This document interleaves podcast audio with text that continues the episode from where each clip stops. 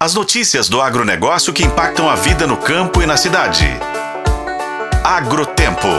Oferecimento Sistema Faeng. O agro de Minas passa por aqui. As estimativas do valor bruto da produção VBP da agropecuária em Minas Gerais para 2023 apontam um faturamento total de 123 bilhões de reais, representando uma redução de 0,7% em relação ao ano anterior.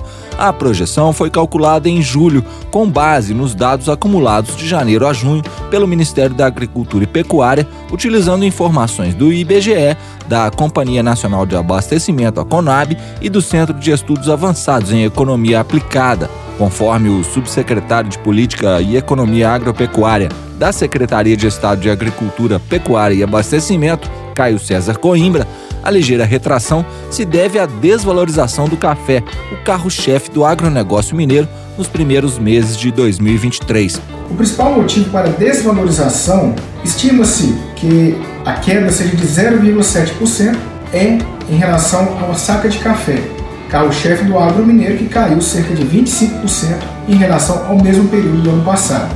Ainda assim, a expectativa para 2023 é que o VBP do café cresça 5,6%, e tal acréscimo se justifica principalmente pela melhoria das condições climáticas das lavouras em comparação aos anos anteriores, onde tivemos grandes problemas com geada. Entre os segmentos da agropecuária, as lavouras são responsáveis por 67% do valor faturado pelo agronegócio em Minas. Para o ano de 2023, estima-se uma queda de 0,9% nesse segmento, com uma receita de 82 bilhões de reais.